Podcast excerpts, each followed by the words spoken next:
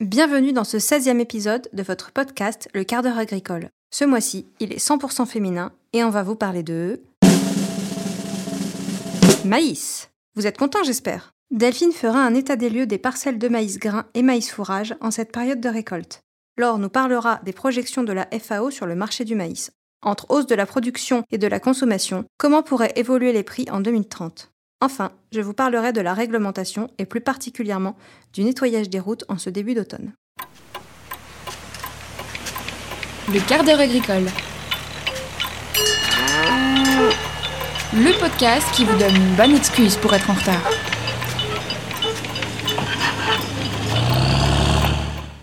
Commençons par le maïs grain.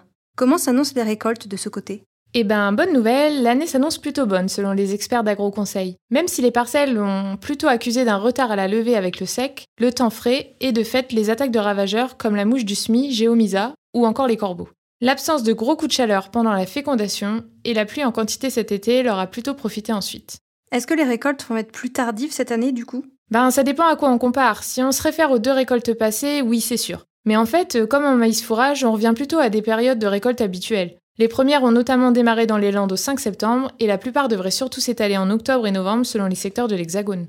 Est-ce qu'on ne se ferait pas un petit rappel des points de vigilance pour les récoltes du maïs grain avant de se lancer? Volontiers, Pauline. Pour Arvalis, il faut surtout faire attention à deux facteurs principaux pendant la récolte. Disposer d'une moissonneuse-batteuse correctement réglée et éviter une vitesse d'avancement trop excessive. En effet, le grain arrive généralement à la maturité physiologique sans défaut de qualité physique. Et c'est si on ne prend pas garde aux deux facteurs cités juste avant qu'on peut se retrouver avec des grains fissurés et donc une qualité altérée. Qu'est-ce qu'on entend exactement par un bon réglage de la machine? Eh ben, ça passe par exemple par une adaptation de l'écartement batteur contre batteur et la vitesse du batteur à la taille des épis. L'Institut technique conseille pour des variétés précoces un écartement du contre-batteur de 30 mm à l'entrée et de 15 mm à la sortie.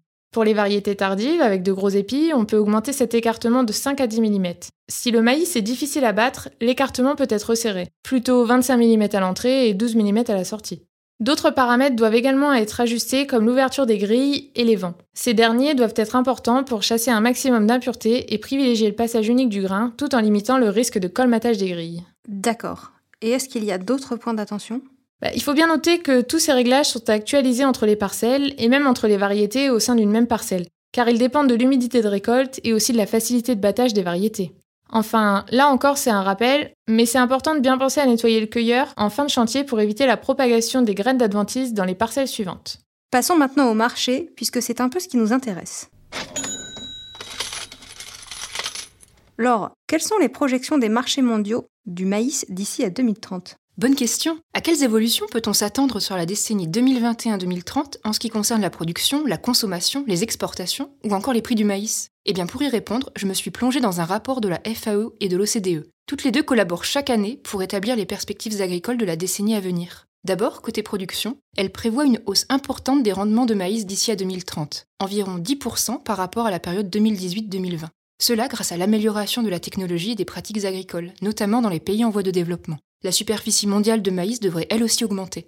Résultat, une production de maïs en hausse, emmenée d'abord par la Chine, où la demande d'aliments pour animaux augmenterait de 3% par an en 10 ans, après des mesures mises en place par le gouvernement en 2016 pour stopper l'accumulation des stocks.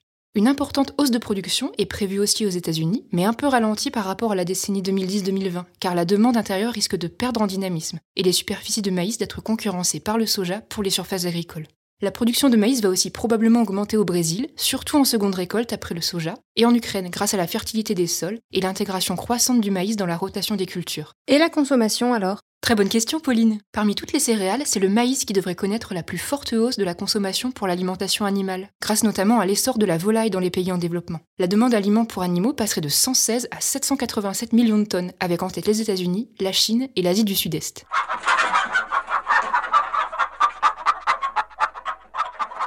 L'utilisation du maïs pour l'alimentation humaine devrait surtout augmenter en Afrique subsaharienne, où la croissance de population est forte et le maïs blanc un aliment de base important. N'oublions pas la consommation de maïs pour la production de biocarburants, qui a plus que doublé entre 2007 et 2020. Sur 2021-2030, la FAO et l'OCDE estiment qu'elle va diminuer de 0,5% par an. L'utilisation d'éthanol fabriqué à partir du maïs devrait augmenter au Brésil mais baisser aux États-Unis, sous l'effet du recul de l'utilisation de l'essence. En ce qui concerne les exportations de maïs, elles devraient progresser pour atteindre 207 millions de tonnes à l'horizon 2030 et elles seront probablement trustées par l'habituel peloton de tête. D'abord les États-Unis, puis le Brésil, suivi par l'Ukraine qui supplanterait l'Argentine en tant que troisième exportateur mondial de maïs. L'Afrique du Sud continuera a priori à approvisionner la région, mais avec une faible marge de progression car elle produit des variétés OGM qui font l'objet de restrictions dans les pays voisins. Les cinq premiers pays importateurs de maïs devraient maintenir leur part d'environ 40% sur la période 2021-2030. L'Égypte doublerait la Corée du Sud en tant que cinquième importateur mondial, derrière l'Union européenne, le Japon, le Mexique et le Vietnam. Est-ce que ce rapport évoque l'évolution des prix du maïs d'ici à 2030 Oui, Pauline. La FAO et l'OCDE jugent que le prix international du maïs, c'est-à-dire le prix à l'exportation du maïs jaune de catégorie 2 au port des États-Unis, va renouer avec sa tendance à long terme et baisser par rapport au niveau de 2020-2021. Il s'établirait d'ici à 2023 à 169 dollars la tonne. Ensuite, la diminution des stocks et la forte demande mondiale d'aliments pour animaux devraient soutenir le prix du maïs, qui atteindrait près de 200 dollars la tonne en 2030 en valeur nominale, c'est-à-dire sans tenir compte des effets de l'inflation. Tu utilises beaucoup le conditionnel, il me semble. Tout à fait, car ce que je décris, ce sont des perspectives que la FAO et l'OCDE ont établies à partir d'hypothèses, de scénarios jugés plus probables que d'autres, mais absolument pas certains. Tout un tas d'éléments pourraient jouer sur l'offre, sur la demande, sur la volatilité des prix du maïs, et contredire ces projections. Par exemple, les phénomènes météo extrêmes risquent d'entraîner une plus grande volatilité des rendements, avec des conséquences sur les marchés mondiaux. D'autres facteurs peu prévisibles peuvent intervenir, crise économique ou sanitaire, mouvement des taux de change, hausse des prix de l'énergie, ravageurs, maladie des plantes, sans oublier l'action des pouvoirs publics, l'importance croissante de la notion de durabilité dans la politique agricole commune, la politique des États-Unis sur les biocarburants, les taxes à l'export en Russie pour éviter l'inflation des prix alimentaires domestiques, voilà qui risque bien d'influencer aussi le visage des marchés mondiaux de maïs à l'horizon 2030. Bon, eh ben super. Rendez-vous en 2030 alors.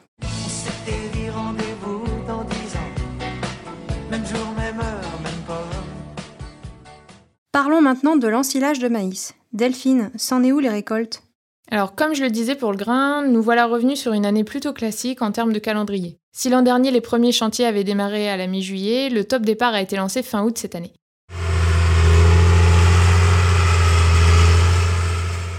D'ailleurs, par endroits, certains commencent par ensiler 3 ou 4 hectares pour se constituer un silo tampon, car ils seront trop justes sur la transition. Comment ça se passe dans ces cas-là? Bah, en fait, comme pour le reste, il faut garder en tête les trois éléments les plus importants, c'est-à-dire la teneur en matière sèche qui doit se situer entre 30 et 35% le tassage qui conditionne la conservation du fourrage, autrement dit, c'est le tasseur qui mène la danse du chantier, pas l'ensileuse, faut pas l'oublier. Et enfin, le dimensionnement du silo afin d'éviter l'échauffement du front d'attaque.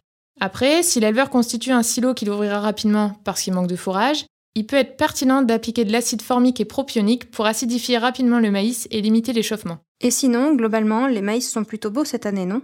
Oui, ils ont bien profité de cet été pluvieux, eux au moins. Pour certains, il va y en avoir plus que nécessaire. C'est d'ailleurs l'occasion d'en récolter une partie différemment. J'entends par là de faire du maïs épi ou du maïs grain humide. Pour l'ensilage d'épis, il se fera environ 50 jours plus tard que la plante entière, car il doit être plus sec. Forcément, le rendement est moindre, mais il est plus concentré en azote et en énergie. C'est un bon complément pour les rations basées sur l'herbe notamment. On peut aussi récolter le maïs grain humide, broyé ou inerté. Il présente des valeurs alimentaires proches du maïs grain sec, mais avec une meilleure valorisation de l'amidon. Il fait un très bon concentré fermier. Et pour l'ensilage plante entière, tu as des recommandations? Alors, ce sont pas les miennes, tu t'en doutes, mais bien celles des experts d'Arvalis, qui rappellent quelques réglages essentiels de l'ensileuse concernant la longueur de coupe et l'éclatement des grains. Pour le hachage, on parle de brins rendus auges qui ont une taille comprise entre 8 et 10 cm. On pourra vérifier la longueur le jour du chantier grâce à un tamis et ajuster le tout sur la machine. Même chose pour les grains, il faudra vérifier dès les premières bennes leur niveau d'éclatement. Pour rappel, tous les grains de maïs doivent être touchés avec au moins les trois quarts éclatés en quatre morceaux. Pour le vérifier, rien ne vaut le test de la bassine d'eau. Et il faudra pas hésiter à demander au chauffeur de revoir l'écartement des rouleaux éclateurs si besoin. Ça serait quand même dommage que la majorité des grains se retrouvent dans les bousses quelques mois plus tard. Puisque tu l'évoquais tout à l'heure, pourquoi ne pas convertir du maïs fourrage en grain pour le vendre au vu des prix? Alors dans ce sens-là, c'est plutôt rare. C'est plus souvent du maïs grain qui finit par être ensilé par manque de fourrage. Et puis il faut aussi que la variété s'y prête. Entre nous, je le déconseille, car même si les cours sont alléchants, mieux vaut faire du stock de fourrage, car on ne sait pas quelle année viendra ensuite. Bon, place à la chronique suivante. Entre les maïs à récolter, les pommes de terre et les betteraves, Pauline va nous parler de la réglementation, et plus particulièrement du nettoyage des routes, c'est bien ça? Eh oui, l'automne approche et la pluie pourrait bien se mêler au chantier. C'est la période où les passages d'engins agricoles et de camions sont nombreux, ce qui peut vite rendre les routes très boueuses, donc glissantes et dangereuses pour les usagers. Mieux vaut ne pas déraper au regard de la réglementation car les conséquences peuvent être lourdes. En cas d'accident, l'agriculteur pourrait être tenu pour responsable s'il ne respecte pas quelques règles de base. C'est-à-dire, donne-nous des précisions la loi a le mérite d'être claire. Le responsable, c'est celui qui est derrière le volant. Cependant, avant de quitter le chantier, la fosse ou le champ, pensez à nettoyer les roues de vos engins. Et si la chaussée est souillée, signalez-le pour avertir les usagers. Mais si possible, la route doit être nettoyée immédiatement. Mais c'est impossible, t'imagines en plein chantier? C'est pas simple, je le reconnais, mais les agriculteurs sont déjà assez souvent pointés du doigt. En cas de dommage matériel, corporel ou moral, la victime peut en effet se retourner contre eux et engager leur responsabilité civile. Trois conditions doivent cependant être réunies. La présence d'une faute, d'un préjudice et d'un lien de causalité entre les deux. Par exemple, s'ils ne nettoient pas la route après l'avoir salie, ils commettent une faute. Mais euh, qu'entends-tu par préjudice? Je parle des dégâts matériels survenus sur un véhicule, par exemple. L'accident fera le lien entre le véhicule et l'état de la chaussée. Et du coup, l'agriculteur peut être tenu responsable et condamné à réparer le préjudice ainsi qu'à payer des dommages et intérêts à la victime. Plus grave encore, s'il y a des dommages aux personnes, la faute relève du délit. La peine de prison peut s'ajouter à la contravention. Par exemple, si la personne blessée se retrouve avec une incapacité totale de travail de moins de 3 mois, l'agriculteur risque un an de prison et 15 000 euros d'amende. Si la victime décède, l'article 221.6 du Code pénal punit le responsable de 3 ans d'emprisonnement et 45 000 euros d'amende. Comment on peut agir en tant qu'agriculteur alors? La base pour limiter les accidents, c'est la signalisation. La loi oblige les exploitants à signaler aux usagers la présence de boue, une sortie de tracteur ou tout autre danger. La signalisation doit être mise en place et la route nettoyée dès que possible pour limiter le risque. Attention, le simple fait de poser des panneaux ne dégage évidemment pas les producteurs de toute responsabilité et ne les dispense pas de laver les voies de circulation dès que le chantier est terminé. En cas de recours, les autorités jugeront les moyens mis en œuvre et surtout s'ils étaient appropriés au danger. Pour avertir les conducteurs, il faudra placer des panneaux triangulaires réglementaires à 150 mètres du chantier et dans les deux sens de circulation. Laissez tomber les écriteaux de fortune improvisés au pied du tracteur. Il faut penser aussi à vérifier l'éclairage de vos engins. Clignotants, feux de position et gyrophares doivent être propres et surtout en état de fonctionnement. En fait, ce n'est pas si sorcier d'éviter un drame et ça ne coûte pas si cher que ça.